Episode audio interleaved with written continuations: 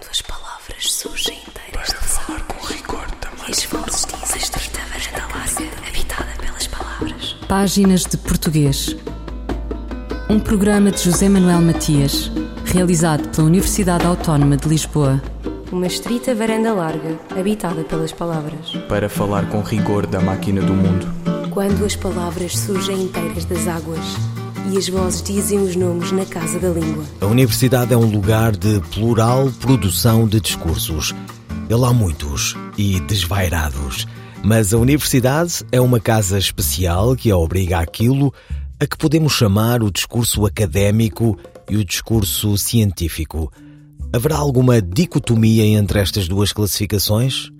Páginas de Português conversa com a professora Maria Aldina Marques, do Centro de Estudos Humanísticos da Universidade do Minho, sobre o seu artigo Discurso Académico e Discurso Científico.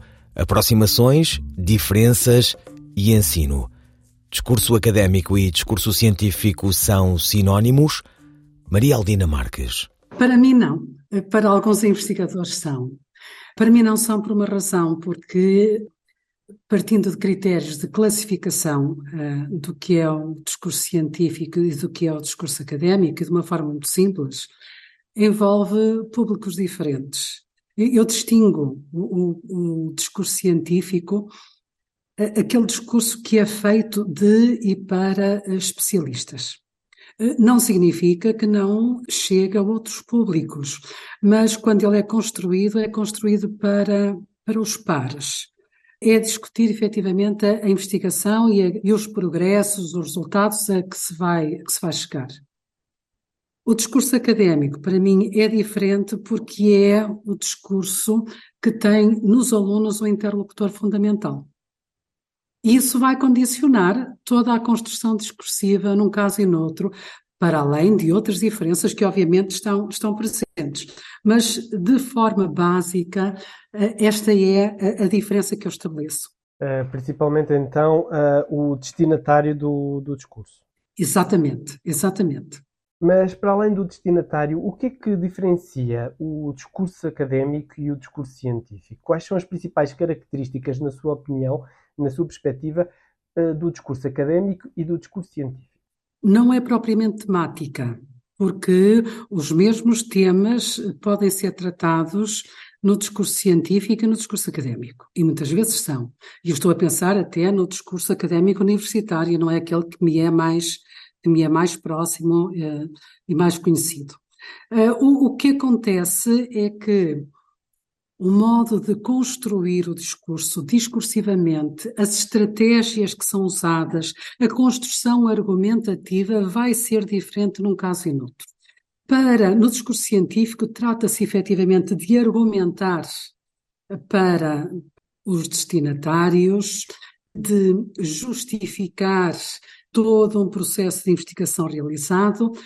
Para os alunos, trata-se sobretudo de explicar Portanto, há, são dois modos de dizer eh, necessariamente relacionados, mas diferentes que individualizam esta, estas duas áreas. Claro que há pontos de contacto e, por exemplo, falamos do discurso científico de divulgação, que é uma outra questão, onde efetivamente nós vamos encontrar novas características. Mas, por exemplo, o discurso académico e o discurso científico não acabam por se hum, não haver aqui algumas conjugações, ou, ou pelo menos de, por, um, por se confundir, por exemplo, se for, por exemplo, uma tese de doutoramento, uh, em que temos, neste caso, uh, esta interação entre professores e, e estudantes? É, é, verdade, falou de uma questão, uma questão interessante, porque são os, no percurso, no percurso de um, de um estudante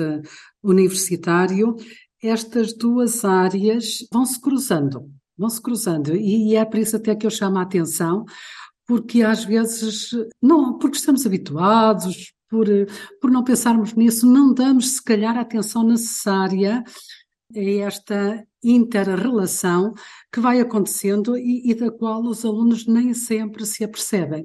No caso de um doutoramento, é uh, discurso científico.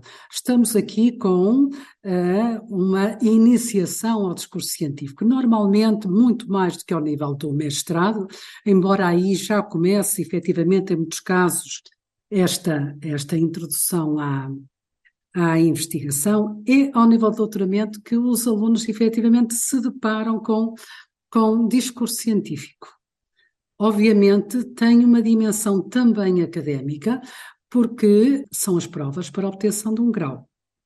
Mas a dimensão científica é efetivamente fundamental e o júri que vai avaliar as provas, portanto, dimensão aqui académica, vai fazê-lo tendo em conta exatamente este domínio da investigação e, portanto, da construção eh, discursiva da ciência. Os estudantes, ao longo do seu percurso académico, vão sendo preparados para depois produzirem discurso académico? Não tanto quanto eu gostaria. Não tanto. Porque, efetivamente, hum, nós fomos descurando, fomos descurando estas questões, até porque não havia muita investigação na área, sabe? E por isso uh, achava-se, o aluno uh, escrevia, aprendia a escrever, desenvolvia a sua capacidade de escrita, assim um pouco uh, de forma global, sem dar conta destas competências específicas que os alunos têm que adquirir.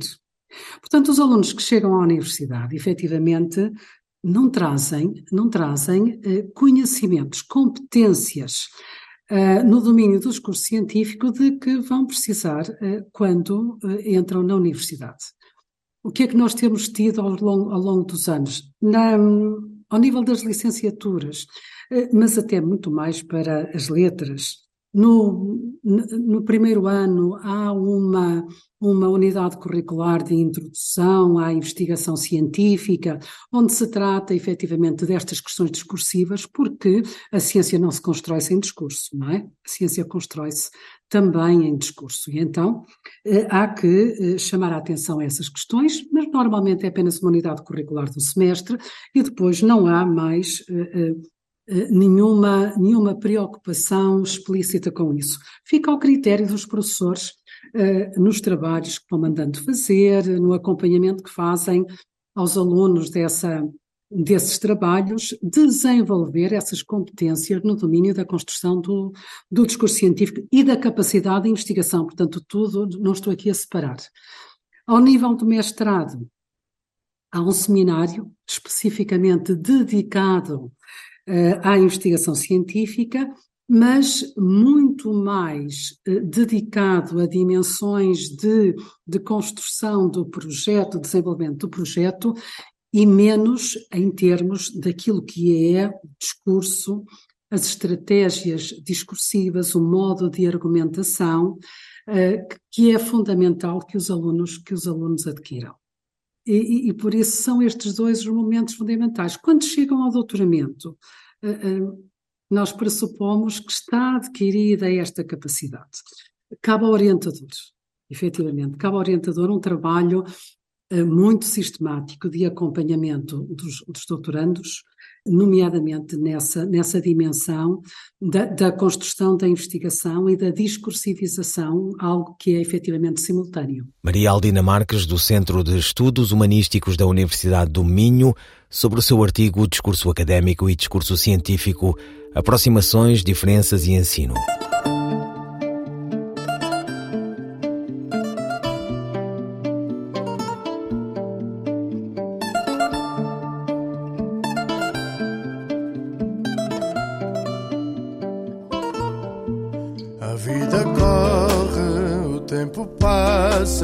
Sem saber quando parar. Somos viagem nesta estrada, sem ter hora para chegar. Deixei ser o destino a escolher para onde vou. São momentos que a vida somou. Quanto mais eu olho para trás, me faz sentir que tudo que vivi não foi mera ilusão.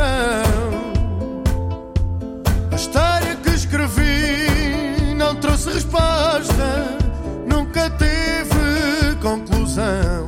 Na vida nem tudo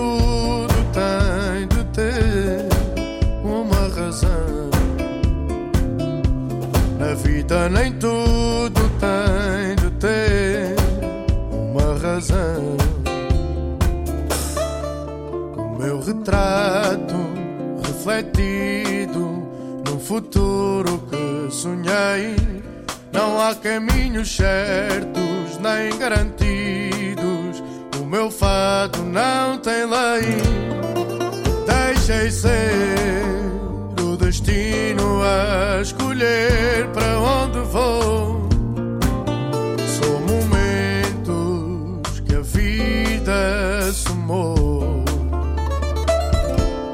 Quanto mais eu olho para trás, me faz sentir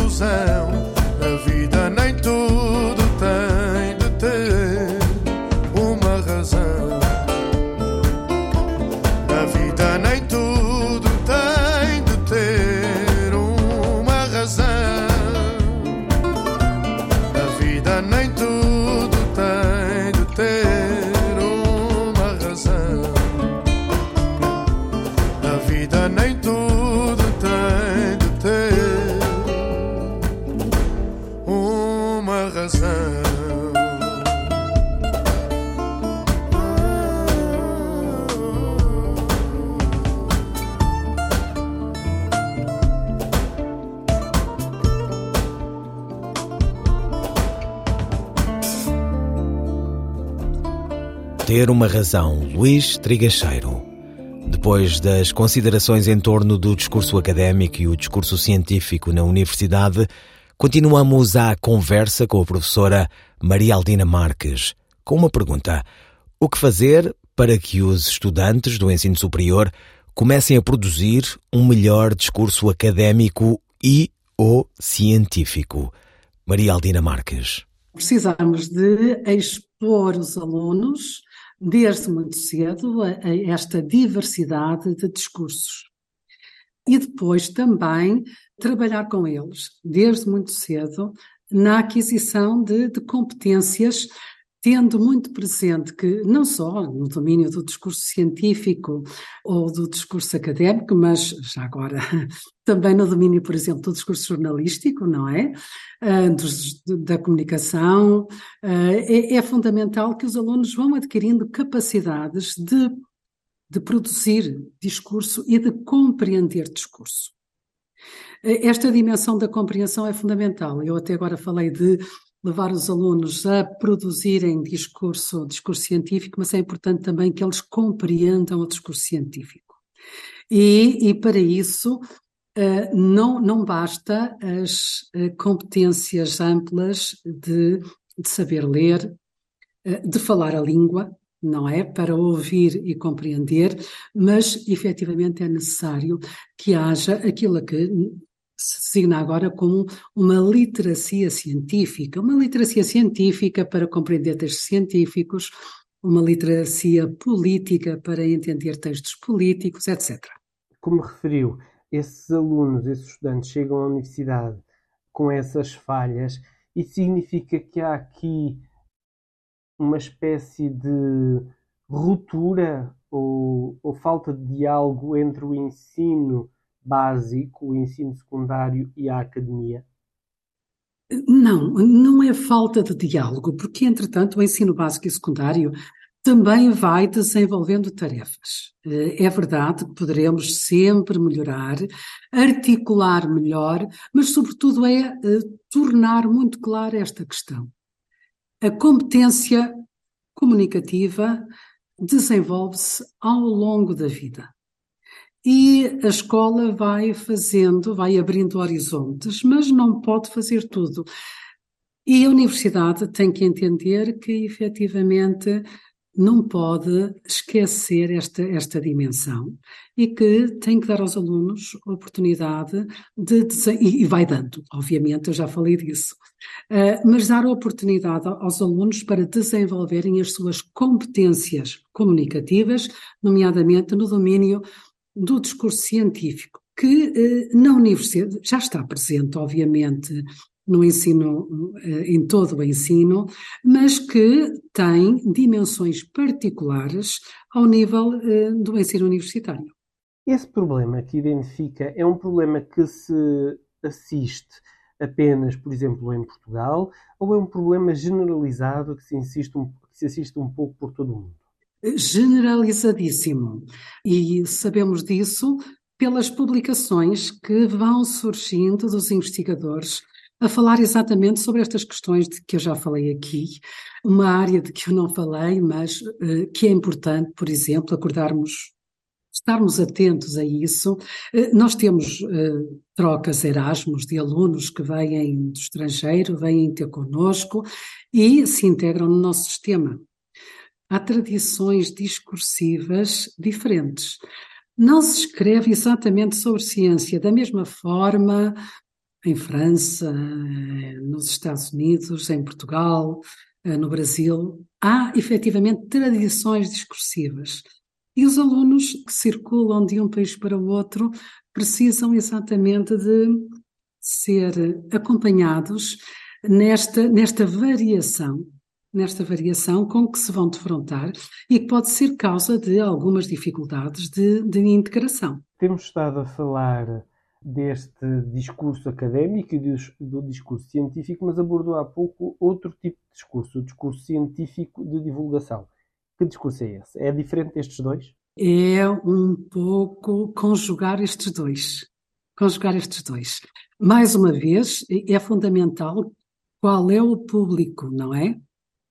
O que distingue o discurso científico de divulgação é uh, o facto de uh, falar a um especialista para um público não especializado. E por isso vamos encontrar nestes em textos, até em textos muitas vezes publicados em revistas, em jornais, portanto, ao nível, ao nível da, da comunicação social, que se faz muito e bem este, este discurso científico de, de divulgação. É importante, quando se usa determinada terminologia, explicar, dar dar a definição de conceitos, reformular determinados processos de que se está a falar para adaptar a um público que não é especializado na área e que, por isso, não dispõe de um conhecimento prévio que lhe permita entrar neste diálogo de uma forma fácil.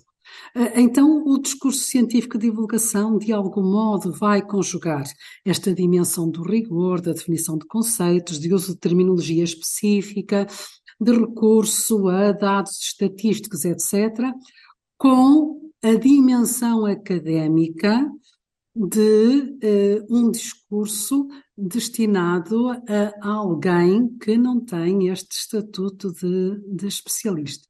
E como é que por exemplo, como é que se parte ou como é que se acaba por depois estruturar esse discurso para, por exemplo, para os jornalistas que depois ainda vão desestruturar ainda mais esse discurso para divulgá-lo pelas massas? Não, não é fácil. Não é fácil, efetivamente.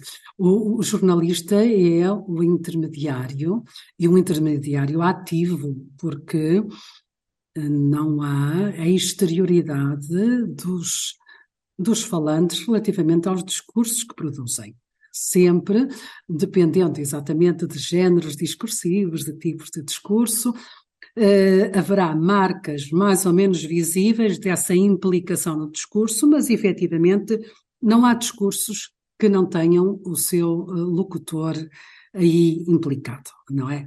Uh, o, o, jornalista está no, numa situação fundamental, complexa também, de ser capaz de uh, traduzir para o público leitor um assunto que é de seu interesse, que vai, que vai agradar, que vai despertar a curiosidade.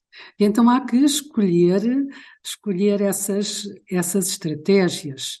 Uh, do discurso científico, aproveitar, por exemplo, os gráficos que normalmente costumam ser ilustrativos, aproveitar as eh, definições, eh, também aqui, enfim, limá-las de algum modo, para que o, o público uh, compreenda a definição que é dada, porque uh, apresentar um termo que tem alguma estranheza com uma definição que também é tem o mesmo grau de estranheza, não, o resultado não será com certeza muito bom.